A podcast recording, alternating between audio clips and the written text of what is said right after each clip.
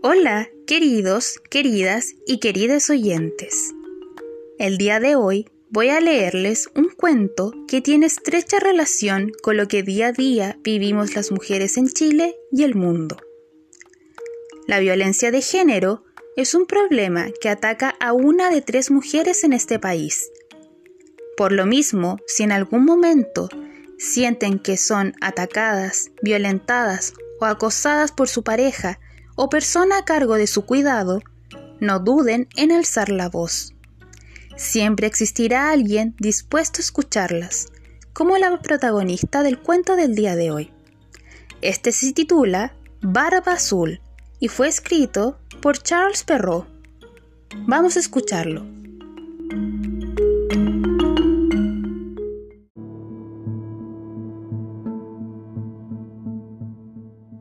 Barba azul.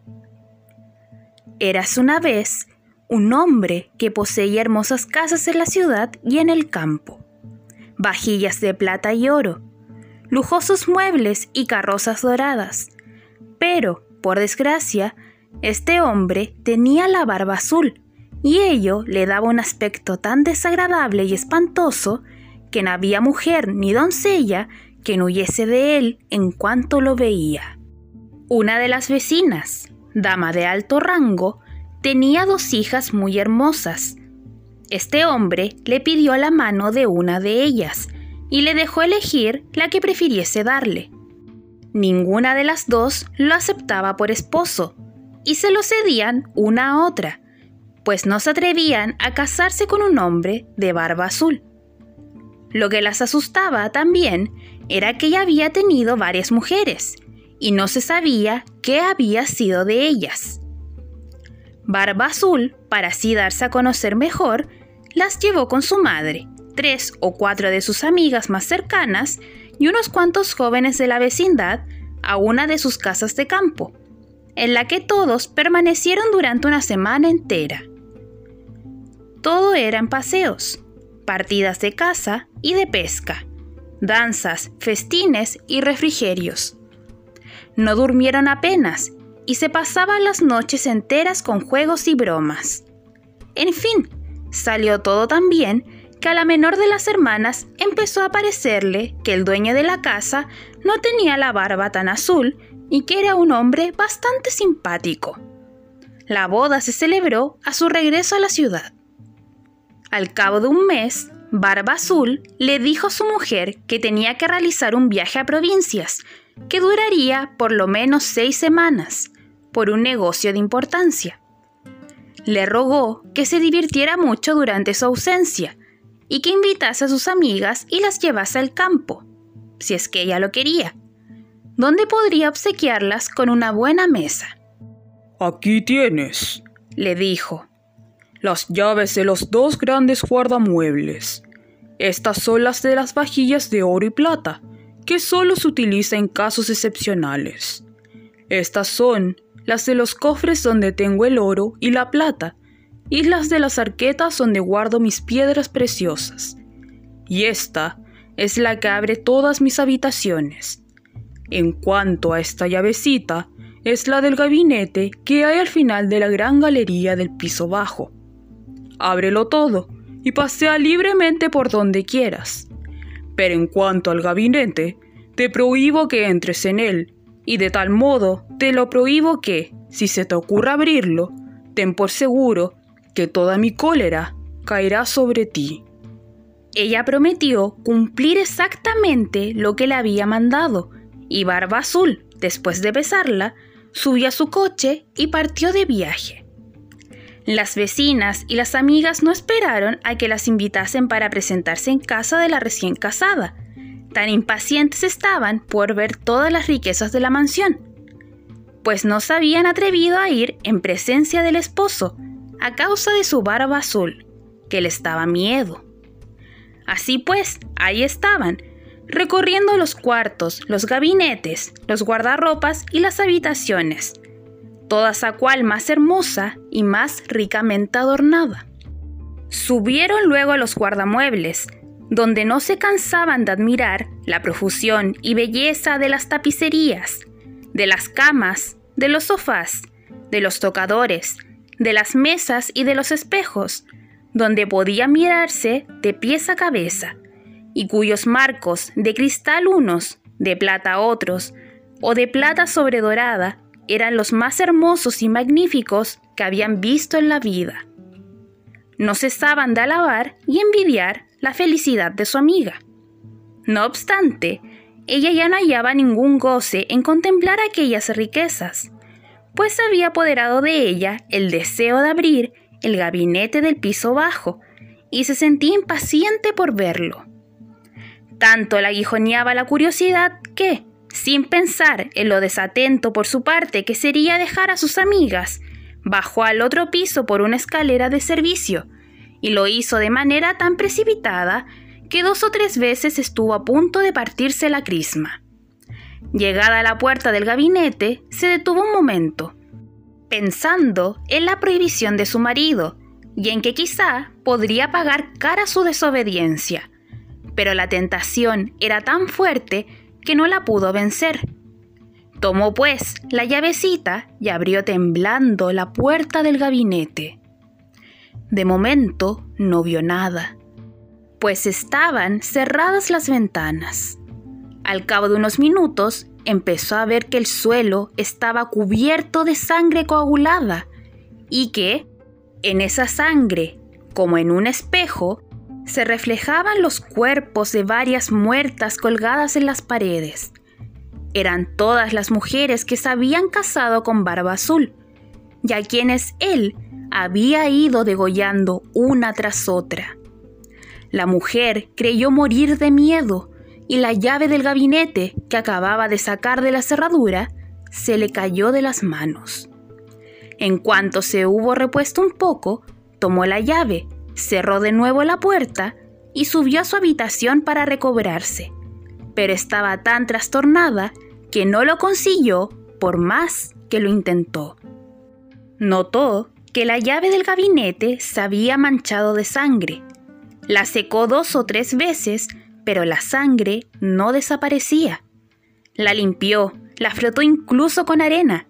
Todo fue en vano, pues la llave estaba encantada y no había manera de limpiarla del todo. Cuando se quitaba la sangre de un lado, reaparecía por otro. Barba Azul volvió de su viaje esa misma noche y dijo que por el camino había recibido ciertas cartas, en las que se le notificaba que el asunto por el cual había tenido que partir estaba resuelto a su favor.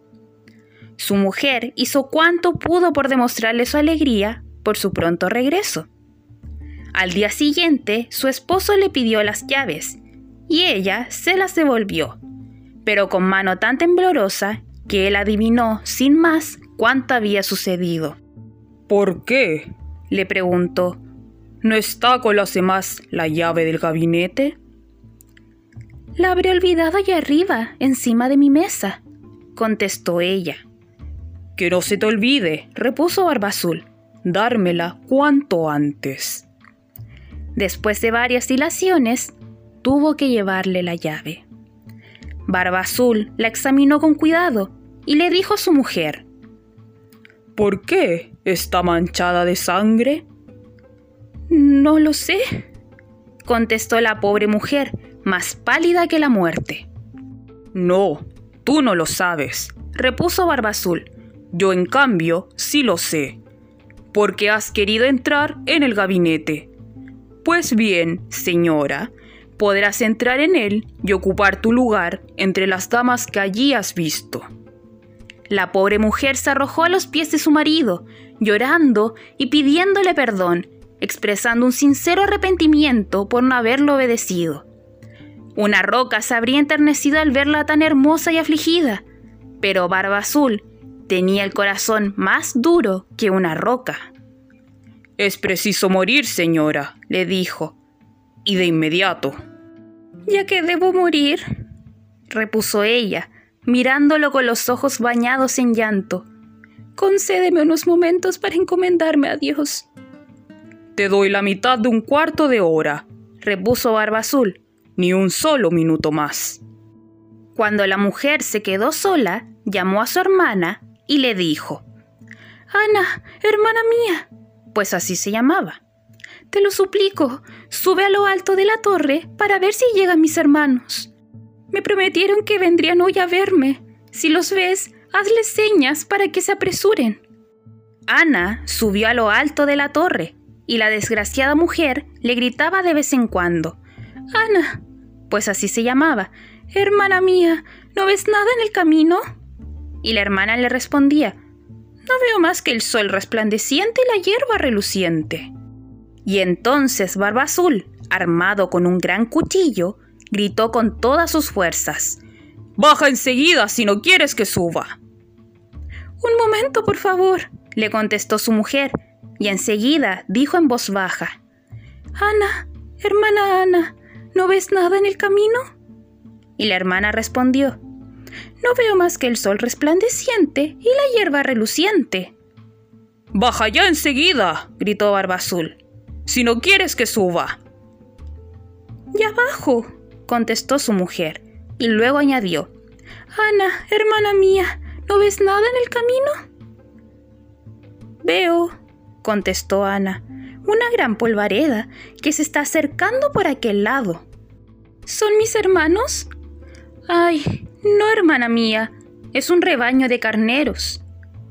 ¿No quieres bajar? gritó Barba Azul. Un minuto nada más, contestó su mujer, y entonces dijo Ana, hermana Ana, ¿no ves nada en el camino? Veo, contestó Ana, a dos jinetes que vienen por este lado, pero están todavía muy lejos. Alabado sea Dios, exclamó al cabo de un instante. Son mis hermanos. Les haré señas con todas mis fuerzas para que se den prisa. Barba Azul se puso a gritar tan fuerte que la casa entera tembló. Bajó la pobre mujer, dispuesta a echarse a sus pies, llorosa y desmelenada. Nada de esto te servirá, sentenció Barba Azul. Tienes que morir. La asió por los cabellos con una mano y alzó el cuchillo con la otra dispuesto a cortarle la cabeza. La pobre mujer, volviendo hacia él los ojos desfallecientes, le suplicó un minuto más para retirarse a rezar. No, no, dijo él, encomiéndate a Dios. Y levantando el brazo, en aquel momento llamaron a la puerta con tal fuerza que Barba Azul se detuvo. Abrieron y entraron dos caballeros que, echando mano a la espada, se lanzaron hacia Barba Azul. Este reconoció enseguida que eran los hermanos de su mujer, Dragón el uno y Mosquetero el otro, y huyó para salvarse. Pero los dos hermanos lo persiguieron tan de cerca que le dieron alcance antes de que pudiera llegar a la escalinata del jardín, donde lo ensartaron con sus espadas y lo dejaron muerto. La pobre mujer estaba casi tan muerta como su marido, y ni fuerzas tenía para levantarse y abrazar a sus hermanos. Resultó luego que Barba Azul no tenía ningún heredero, de modo que su mujer quedó dueña de todos sus bienes y posesiones. Empleó una parte de estos en casar a su hermana Ana con un joven hidalgo que la amaba desde hacía mucho tiempo. Empleó otro en comprar plazas de capitán para sus dos hermanos y el resto en casarse con un hombre muy honrado y juicioso, que por fortuna le hizo olvidar los malos ratos que había pasado con Barba Azul.